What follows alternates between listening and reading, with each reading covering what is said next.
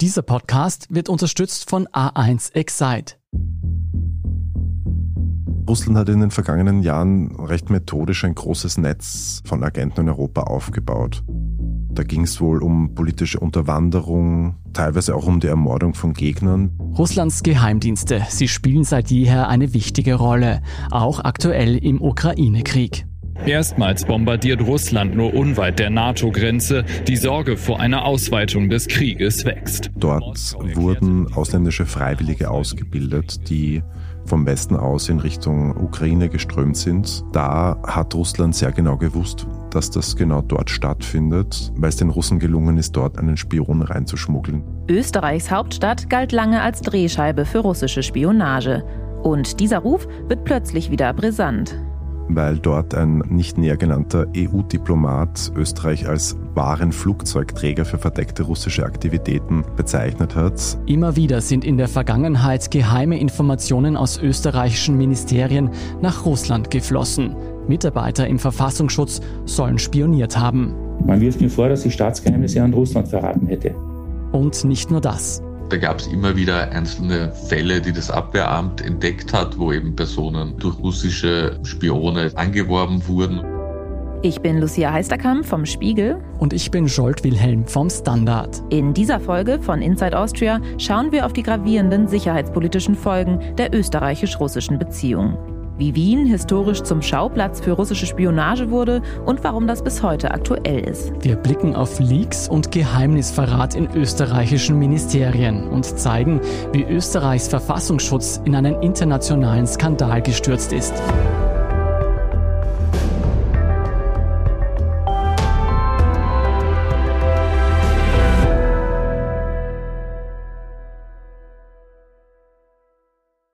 An dieser Stelle nochmal der Hinweis, das ist die vierte und letzte Folge der Serie Die Österreich-Russland-Affäre. Falls Sie die anderen Folgen noch nicht gehört haben, fangen Sie am besten damit an. Um zu verstehen, warum Wien bis heute als Stadt der Spionage gilt, müssen wir ein bisschen zurückreisen in die Zeit nach dem Zweiten Weltkrieg. Sowohl die Westalliierten als auch die Sowjets bringen schon bald zu Beginn der Besatzung Geheimdienstmitarbeiter und Spione mit nach Wien. Mehrere hundert sollen es auf beiden Seiten sein. Und in diesen ersten Jahren haben sie noch ein gemeinsames Ziel. Was hier in einer Dokumentation des ORF beschrieben wird, ist die Entwicklung von Wien als Drehscheibe für Spionage. Je stärker sich der Ost-West-Konflikt zuspitzt, desto mehr Geheimdienstmitarbeiter schicken beide Seiten in die österreichische Hauptstadt. Die Amerikaner beschäftigen in der Stadt rund 700, die Sowjetunion, so schätzt man, gar über 2000 Agenten. Das weit im Osten gelegene und von vier Mächten besetzte Wien bietet sich als Standort für die Geheimdienstorganisationen beider Seiten geradezu an. Und es sind nicht nur ausgebildete Agenten in der Stadt, auch die normale Bevölkerung beteiligt sich an der Spionage der Besatzungsmächte. Und die USA haben damals geschätzt, dass wahrscheinlich jeder zehnte Österreicher als Agent oder als Informant vielmehr zur Verfügung stehen würde, wenn man ihm genug Geld, Alkohol oder Zigaretten zahlen würde. Sie hören hier unseren Kollegen Florian Niederndorfer vom Standard. Und er nennt noch einen Grund, wieso sich Österreich damals als Schauplatz für Geheimdienstaktivitäten angeboten hat. Es gab ein inoffizielles Gentleman's Agreement in den 50er Jahren, wonach Spionage, wenn sie nicht österreichische Interessen betrifft, faktisch straffrei ist und der neutrale Boden, den Österreich dann nach dem Ende der Besatzung, also nach 1955 darstellte, war natürlich ein ideales Biotop für die fremden Dienste. Wer sich einen Eindruck davon machen will, wie es in Wien von damals vor sich ging, dem können wir an dieser Stelle den Spionageklassiker Der dritte Mann empfehlen. Das kann ich doch nicht wissen, ich war nicht dabei. Das Einzige, was mich anging, war die äh, Todesursache. Da war noch ein dritter Mann. Wichtig für den Film ist ein Instrument, das besonders für die wienerische Kultur steht, nämlich eine Zither. Und allzu viel hat sich seit den Zeiten des dritten Mannes auch nicht geändert, wie auch der frühere oberste Schlapphut der USA, nämlich CIA-Chef Leon Panetta 2010 zu Protokoll gegeben hat. Im Jahr 2010 fand auf dem Wiener Flughafen der größte Agentenaustausch zwischen den USA und Russland seit dem Fall des Eisernen Vorhangs statt. Und Leon Panetta gab zu Protokoll, der Kalte Krieg war vorbei, aber die Szene in Wien, nämlich der Agentenaustausch, war der Beweis dafür, dass die alten Spiele munter weitergingen. Und alles, was fehlte, war der Klang einer Zither. Der Filmklassiker wurde zum Sinnbild von Wien als Stadt der Spione während der Besatzungszeit. Und als die Besatzungsmächte dann 55 aus Österreich abgezogen sind, sind die Geheimdienste einfach geblieben. Auch deshalb, weil Wien als Standort von UNO, OPEC, OECD, IAEA, also der Atombehörde, natürlich ein viel bedeutenderer Schauplatz für Agententätigkeit ist und war, als es eigentlich das kleine Österreich sonst darstellen würde. Bis heute eilt der österreichischen Hauptstadt der Ruf als Spionagedrehscheibe voraus. Die CIA hat hier eine ihrer größten Stationen weltweit eingerichtet. Der Vorsitzende des Geheimdienstausschusses hat mir gesagt, die zwei Spionagezentren mit absolut höchster Priorität für die USA, aber auch für die Russen sind New York und Wien. Und dann kommt lange nichts. Das ist der ehemalige österreichische Politiker Peter Pilz. Er war lange Zeit bei den Grünen und hatte dann seine eigene Partei. Von diesen Geheimdienstaktivitäten in Wien hatte schon im Jahr 2014 erzählt.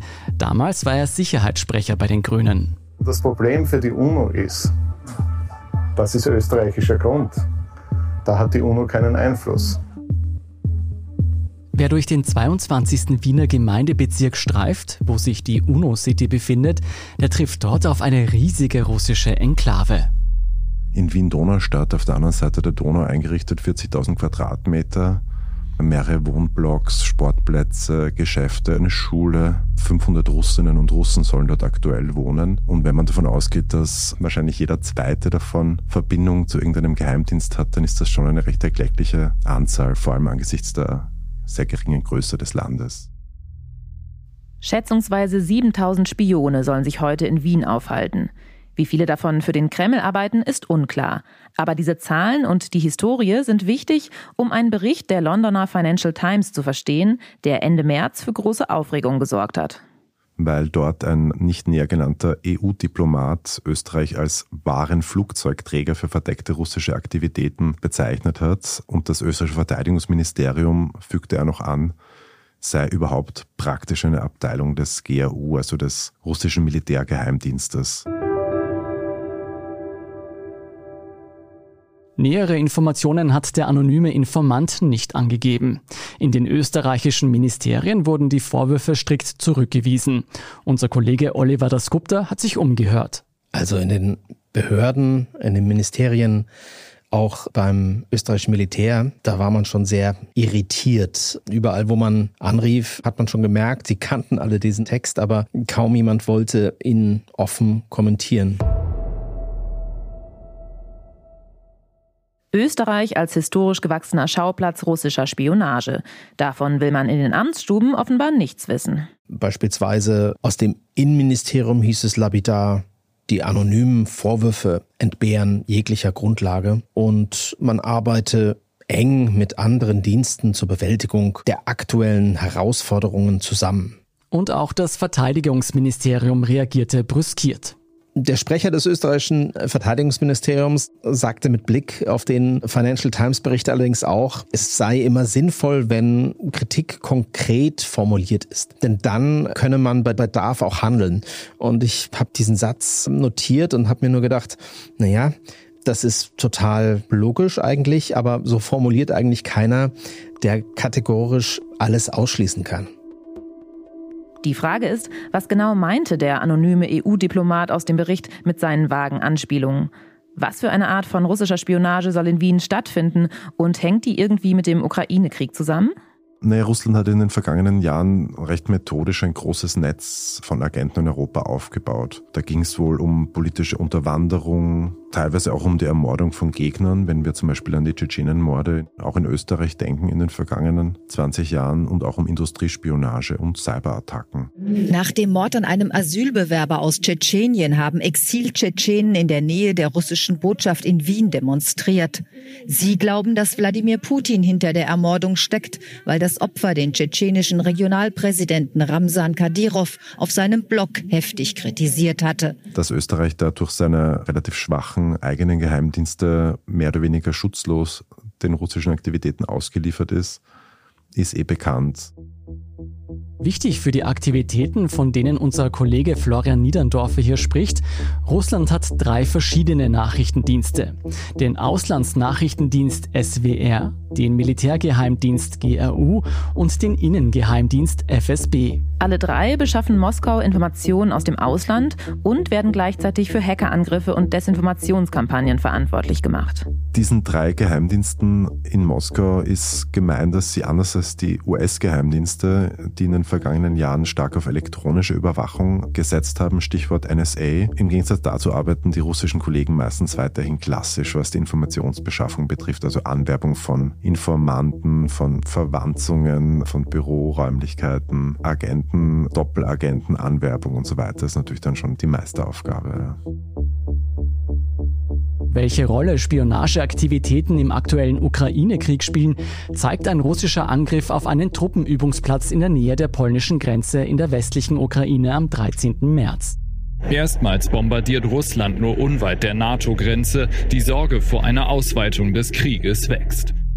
Dort wurden ausländische Freiwillige ausgebildet, die vom Westen aus in Richtung Ukraine geströmt sind, um die Ukraine beim Kampf gegen die russischen Invasoren zu unterstützen. Da hat Russland sehr genau gewusst, dass das genau dort stattfindet. Laut Informationen anonymer Quellen war das deshalb so, weil es den Russen gelungen ist, dort einen Spion reinzuschmuggeln, der dann eben diese Informationen weitergetragen hat. Und mindestens 35 Menschen kamen bei dem Angriff auf diesen Truppenübungsplatz dann ums Leben.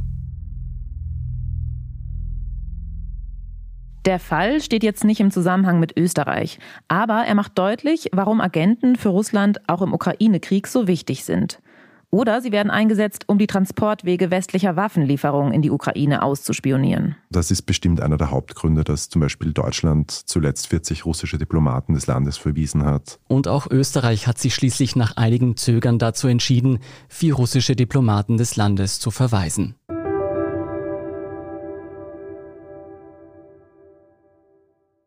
Russische Agenten in Österreich, das ist das eine.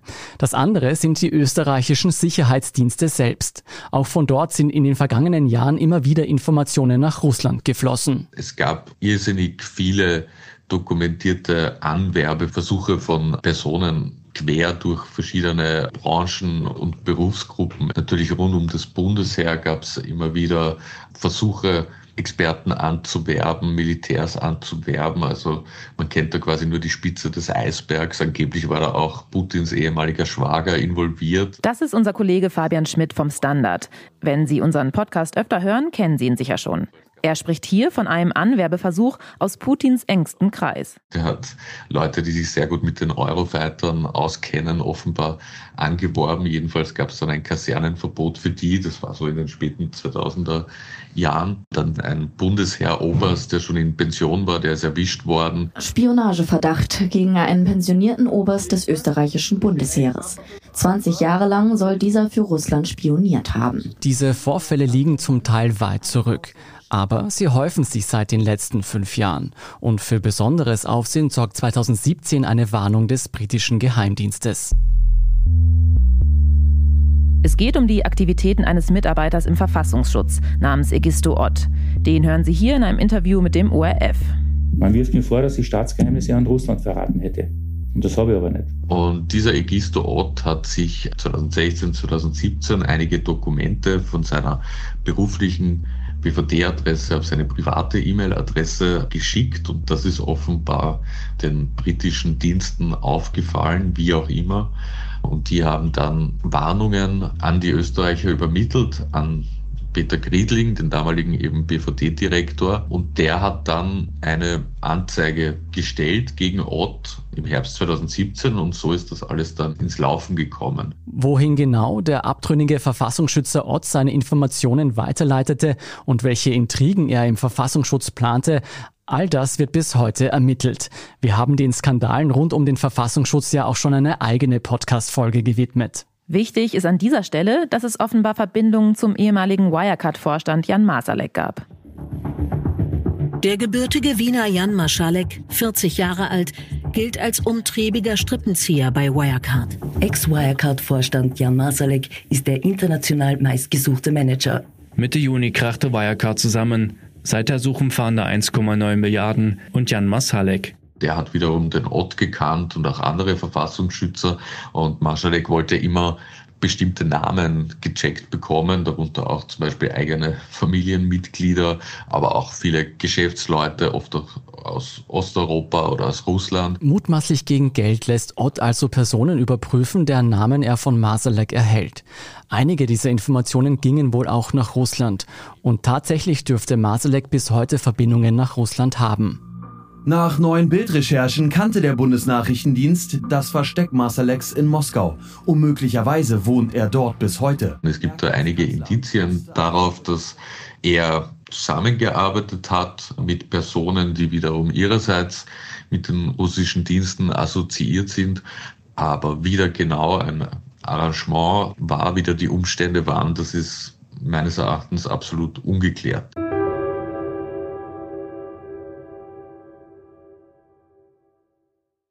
Lieber Osterhase, sorry, tut leid, aber heuer bringt A1 Excite und nicht du die besten Osterdeals. Jetzt 100 Euro Ostergutschrift auf die Tarife A1 Excite S und L sichern. Ab 22,90 Euro monatlich mit 24 GB. Und dazu das Samsung Galaxy A52s 5G um 0 Euro. Plus jetzt zusätzlich 49,90 Euro Aktivierung geschenkt. Jährliche Servicepauschale 34,90 Euro. Jetzt du im A1 Giganetz. Wir sehen bisher nach den derzeitigen Zahlen zwei große Wahlgewinner. Das sind die ÖVP und die FPÖ. So wie es aussieht, ein klarer Rechtsruck in Österreich. Und ihr alle habt es möglich gemacht, dass das Unmögliche heute eingetreten ist. Wir sind Nummer eins geworden. Im selben Jahr, in dem die Briten vor dem Leck im Verfassungsschutz warnen, kommt es in Österreich zum Regierungswechsel mit verheerenden Folgen für die Sicherheitsapparate. Die rechtsradikale FPÖ wird Regierungspartei und übernimmt Innenministerium und Verteidigungsressort. An der Spitze aller Nachrichtendienste stehen plötzlich Politiker der FPÖ. Und die FPÖ hat ein besonderes Verhältnis zu Russland. Sie hat zum Beispiel Ende 2016 einen Freundschaftsvertrag mit der Putin-Partei Einiges Russland unterzeichnet. Da ist dann plötzlich die FPÖ-Spitze in Moskau aufgetaucht. Da waren der damalige Parteichef Heinz-Christian Strache dabei. Da war Norbert Hofer dabei, der gerade fast Bundespräsident von Österreich geworden wäre und natürlich Johann Gudenus, der schon immer die Achse der FPÖ nach Moskau war. Ich glaube, das war ein äh, großer Schritt zur Vertiefung der Freundschaft zwischen Österreich und äh, Russland. Und ich glaube, der Grundstein ist gelegt, dass auch weitere Generationen unserer Völker, nämlich Österreich und Russland, hier in eine friedliche Zukunft gehen. Wir erinnern uns, Gudenus taucht ja auch im Ibiza-Video auf und verhandelt da auf Russisch mit der angeblichen Oligarchennichte. Klar, dass auch er das Russland-Abkommen unterzeichnet. Und dieses Abkommen hat alle eigentlich überrascht und auch für einige teils Häme, teils Entsetzen gesorgt in der österreichischen Politik, weil da so Dinge drin standen, wie zum Beispiel, dass man die junge Generation im Geist von Patriotismus erziehen möchte. Und Abgezeichnet wurde das Ganze auf fünf Jahre. Warum gerade die FPÖ so stark die Nähe zu Putins Russland gesucht hat, das erklärt unser Kollege Fabian Schmidt so. Also im Falle der FPÖ, glaube ich, waren es mehrere Faktoren. Ich habe da auch gesprochen mit Harald Wilimski, einem EU-Abgeordneten der FPÖ, der eben damals auch in Moskau dabei war zur Unterzeichnung des Vertrages. Der hat das so dargestellt, dass die FPÖ sich immer quasi isoliert gefühlt hat, dass sie nicht eingeladen wurde quasi auf Empfänge, Veranstaltungen etc. in westeuropäischen Ländern, die dortige Politik quasi nicht anstreifen wollte mit der FPÖ. Was Kollege Fabian Schmidt damit meint, die FPÖ fühlte sich ausgeschlossen vom Westen und war deshalb auf der Suche nach Anerkennung im Osten. Wenn dann die FPÖ-Spitzenpolitiker ganz offiziell eingeladen werden zum Moskauer Bürgermeister etc. Und dass das sicher auch ein Aspekt war, also dieses schmeichelt werden, aber auch anerkannt werden als politische Kraft. Hinzu kommen ideologische Überschneidungen, die Betonung christlicher Werte, die Ausgrenzung anderer Kulturen, der Stolz aufs eigene Vaterland, Bilder vom starken Mann. Als die FPÖ dann 2017 den Verfassungsschutz übernimmt, macht sie sich sehr rasch daran, die Behörde radikal umzustrukturieren. Unliebsame Führungskräfte werden suspendiert, MitarbeiterInnen entlassen. Und das Ganze gipfelte dann in die Hausdurchsuchung im Verfassungsschutz, die polizeilich geleitet wurde von einem Polizisten, der auch FPÖ-Politiker ist. Das war ein riesiger Skandal. Vor allem die Opposition in Österreich ist entsetzt.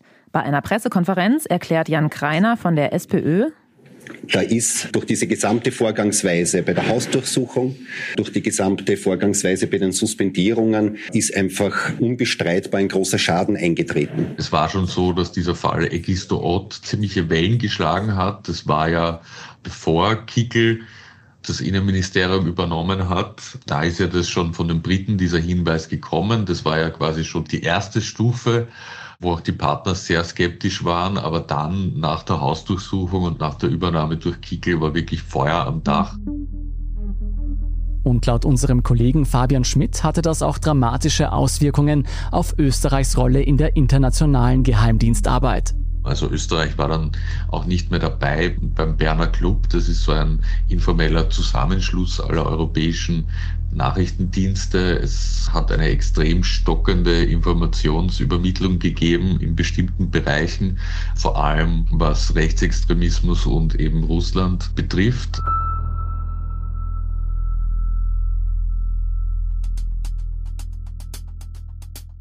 Es sind wohl solche Skandale, auf die der Diplomat aus dem Bericht der Financial Times anspielen könnte.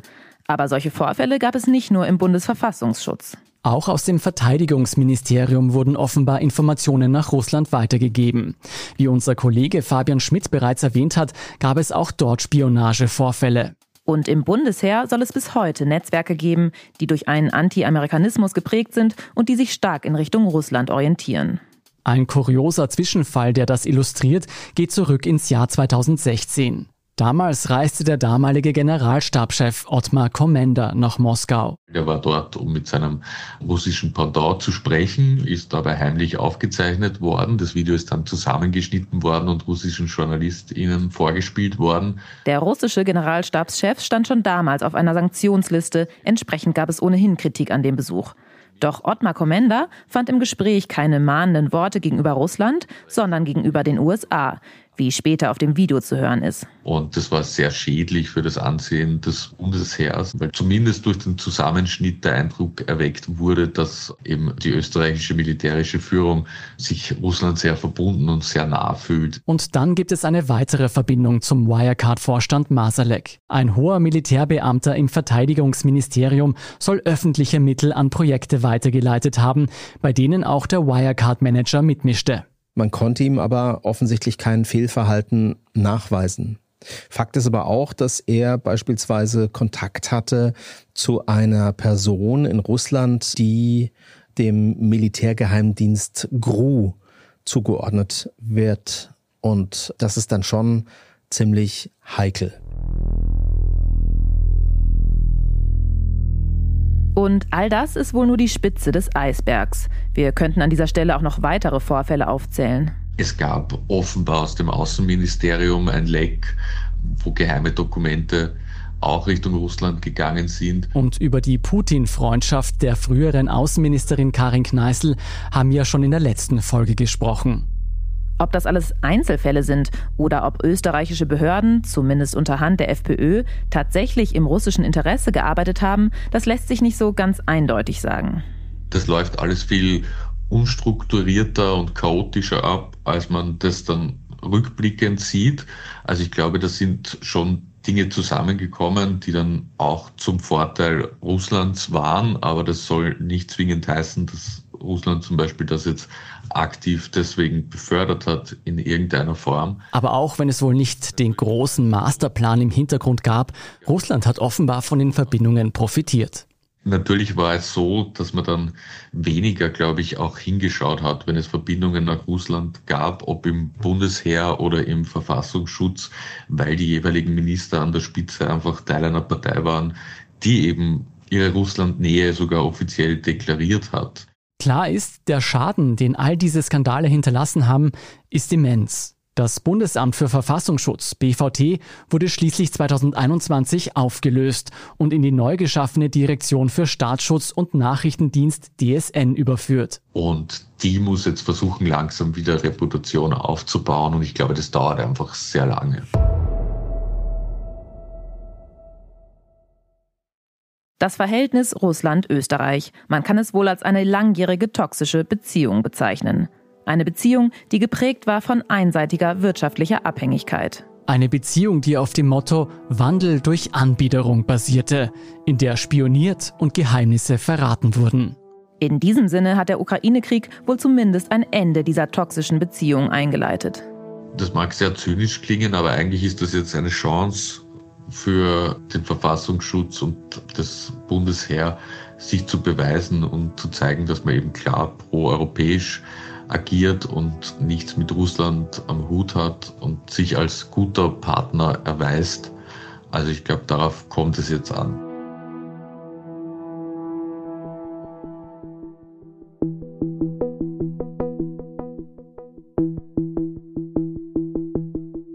Wir haben in den letzten vier Folgen von Inside Austria gezeigt, wie Österreich immer wieder weggeschaut hat. Bei russischen Angriffen auf fremdes Territorium, bei Repressionen gegen Kritiker.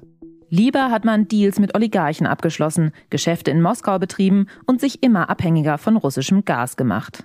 Offenbar hat es erst die grausamen Bilder von Angriffen auf Krankenhäuser und Kinderleichen mitten in Europa gebraucht, damit Österreich aufwacht und seine Scheuklappen ablegt. Wir reden hier von Kriegsverbrechen. Wir reden hier von massiven Verletzungen des humanitären Völkerrechts. Da kann man nicht glauben, dass man einfach in ein paar Monaten irgendwie wieder zurückkehrt. Und das muss, glaube ich, der russischen Führung klar sein. In Wirklichkeit muss ihr langsam klar sein, dass dieser Krieg mittel- und langfristig nicht zu gewinnen ist. Es bleibt abzuwarten, wie ernst und wie nachhaltig dieser Geisteswandel in der österreichischen Führung tatsächlich sein wird. Vor allem, wenn die furchtbaren Bilder wieder aus der Berichterstattung verschwinden. Und was das auch für die Zeit nach diesem russischen Regime bedeutet, wie unser Kollege Thomas Mayer vom Standard schon in der ersten Folge dieser Reihe zu bedenken gab. Putin wird nicht ewig leben, aber wann das sein wird, das weiß ich einfach nicht zu sagen. Aber ich glaube, wir sollten schon darauf achten, dass wir selbst nicht in eine Kriegsstimmung geraten und vergessen, dass es 140 Millionen Russen gibt, mit denen wir bis vor kurzer Zeit eigentlich noch relativ gut zusammengelebt haben. Ich hoffe ja doch, dass irgendwann mal eine Zeit kommen wird, wo das wieder möglich sein wird.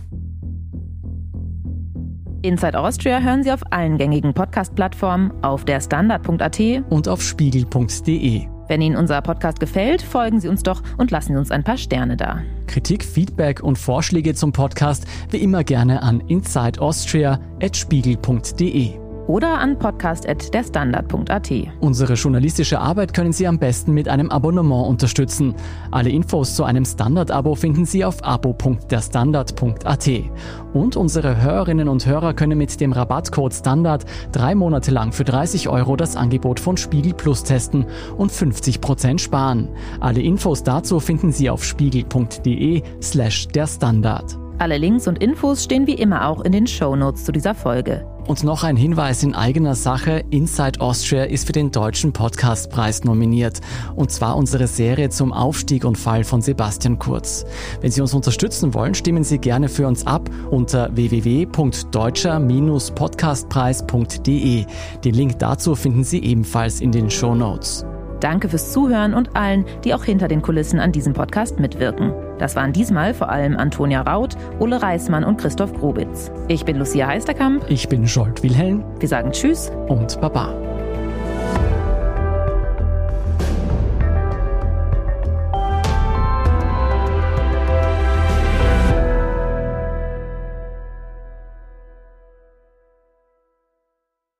Lieber Osterhase, sorry, tut leid, aber heuer bringt A1 Excite und nicht du die besten Osterdeals. Jetzt 100 Euro Ostergutschrift auf die Tarife A1 Excite S und L sichern. Ab 22,90 Euro monatlich mit 24 GB. Und dazu das Xiaomi Note L 5G um 0 Euro. Plus jetzt zusätzlich 49,90 Euro Aktivierung geschenkt. Jährliche Servicepauschale 34,90 Euro. Jetzt du im A1 Giganetz.